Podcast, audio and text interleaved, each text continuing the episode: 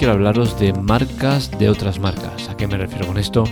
Porque es un poco juego de palabras, pero que es fácil de entender, ¿no? Y es que me refiero a la necesidad de, distinguir entre las diferentes marcas que hay. Es decir, si yo me compro un teléfono Xiaomi, quiero saber que es Xiaomi. Y si compro un teléfono Redmi, quiero, saber que es Redmi, pero que en verdad lo que forma es parte de Xiaomi.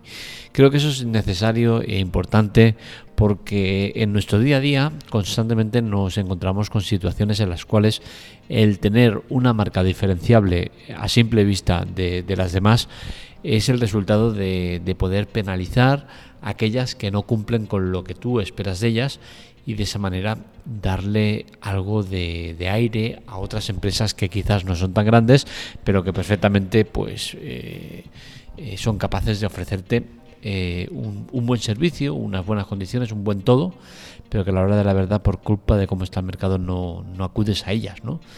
Todo esto me vino el otro día cuando fui a comer. Eh, aquí en Barcelona tenemos, eh, cerca de casa tengo la Plaza Masadas, que es, está en la Sagrera.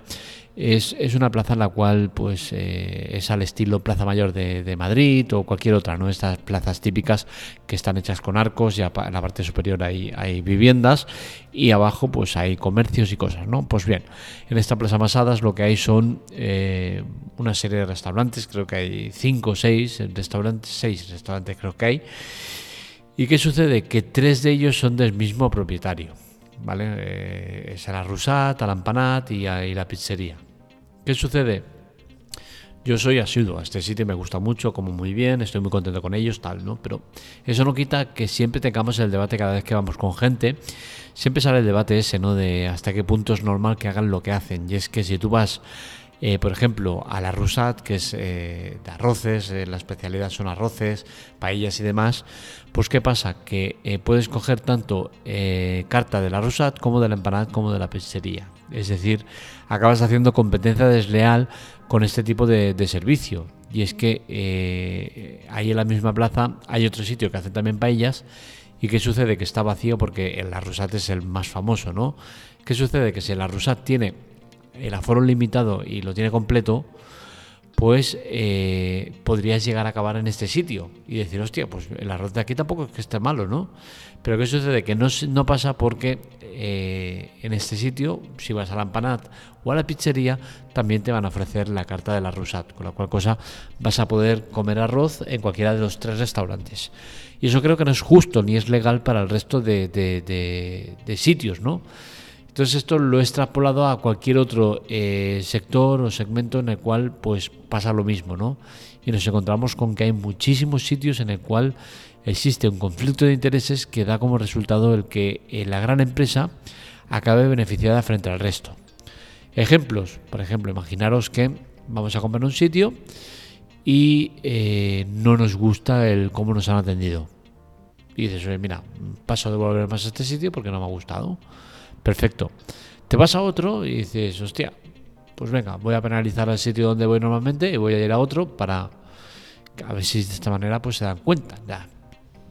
Pues sucede que el nuevo que vas es también de la misma cadena, es el mismo propietario, pero tú no lo sabes.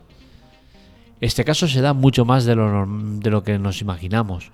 Pasa en ropa, en comida, en todos los aspectos de nuestra vida nos encontramos con situaciones similares. Acabas mal con alguien con el cual no crees que te ha tratado bien, o cualquier cosa y te vas a otra empresa, otra marca, otra lo que sea, eh, por penalizar a ese, decir, oye, no vas a tener mi, mi, aportación porque no te la mereces. Y acabas yendo a otra que es del mismo grupo y acaba yendo a la misma persona el, beneficio. Y sí que es cierto que en parte lo estás penalizando porque eh, ese sitio pues va a disminuir en cuanto a ingresos y muchos hacen lo mismo, ¿no? Pero al final al, propietario le da exactamente igual.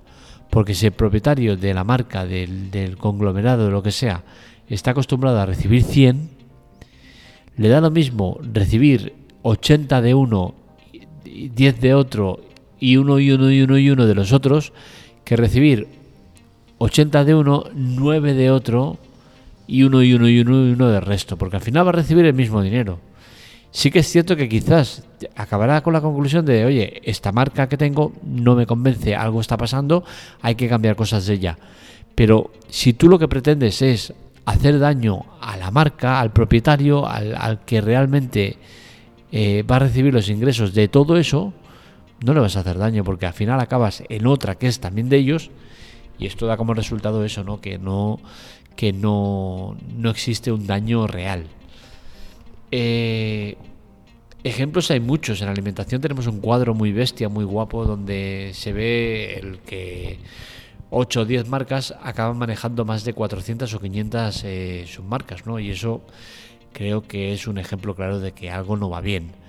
Eh, por ejemplo, tenemos el, el, caso de Nestlé. Es uno de esos grandes grupos el cual pues eh, tiene muchísimas marcas. En agua embotellada tiene Viladrao y Vitel.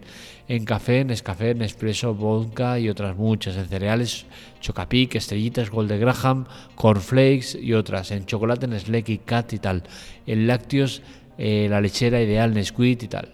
Eh, platos preparados, Magi, Buitoni, Litoral, Solís y así suma y sigue.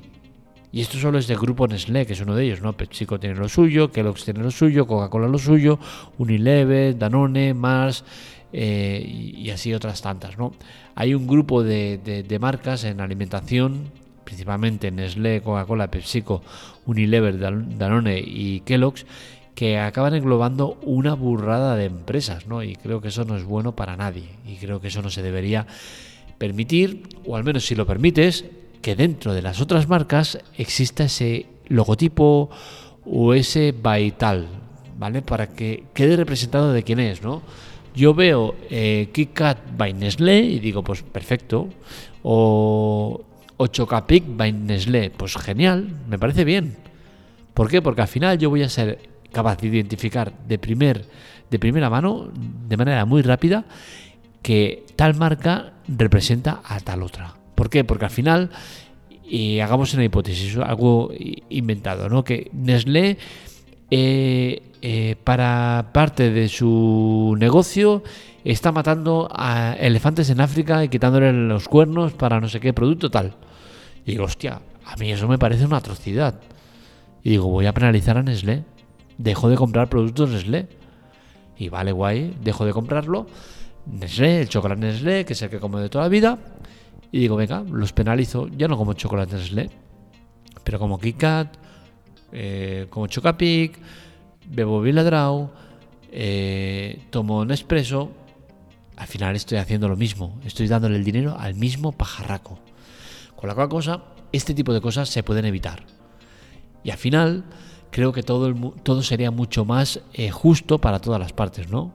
Si yo acabo mal con una eh, marca y quiero penalizar a la marca completa, pues ¿por qué no voy a poder hacerlo?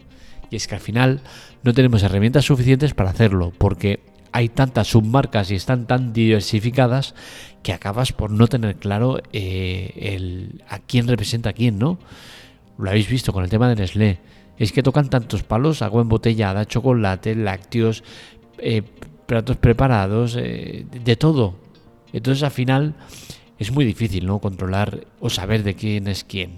Sí que es cierto que si miras en el, en el donde ponen los ingredientes y todo eso, eh, vas a ver eh, que lo pone vital o tal, pero lo pone tan pequeño, tan difuminado, tan poco claro que no es eh, para nada visible para la mayoría de usuarios, ¿no?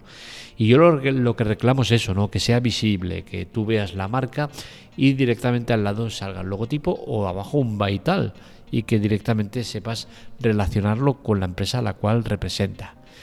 Eh, mi conclusión es clara de todo esto. Creo que el, que esté montado las cosas como están montadas, lo que hace es favorecer a los grandes que siempre tienen beneficios respecto a los pequeños.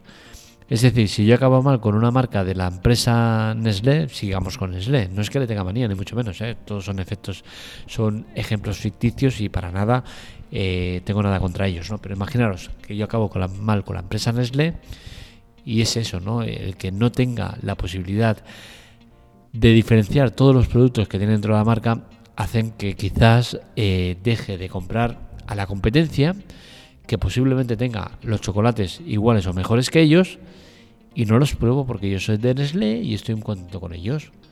Entonces, hay que acabar con todo eso, ¿no? Hay que ser un poco más justos y el dar a todos las mismas posibilidades. Y actualmente eso no ocurre.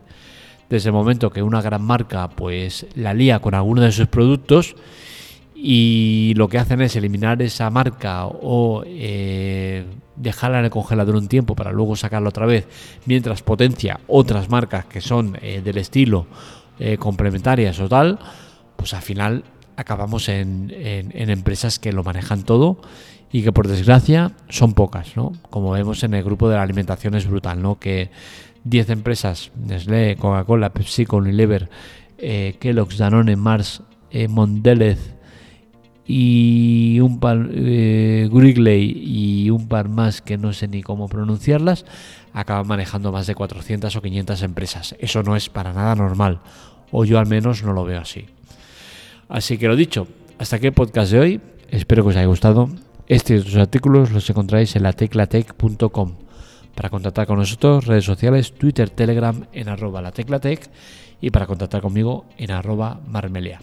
No sé si el podcast ha sonado diferente a los habituales y es que resulta que eh, me falta uno de los cristales que, cierran mi, departamento. Con la cual cosa se está escapando el eco de que por sí ya es complicado. Tengo un eco muy, muy pronunciado en el sitio donde grabo los podcasts. Y en muchas ocasiones se suele acoplar ese eco. No, no sé si la ausencia de este cristal está perjudicando al, cómo se oye el podcast. Ya lo veremos, ya que como sabéis todo lo que hago es en directo, eh, lo subo tal cual, no lo reviso, no lo retoco, no hago nada. Así que, que, bueno, si hay algún problema con el audio, que sepáis que es temporal hasta que me vuelvan a poner el cristal y vuelva a estar todo más o menos cerrado. Hasta aquí podcast de hoy, espero que os haya gustado. Un saludo, nos leemos, nos escuchamos.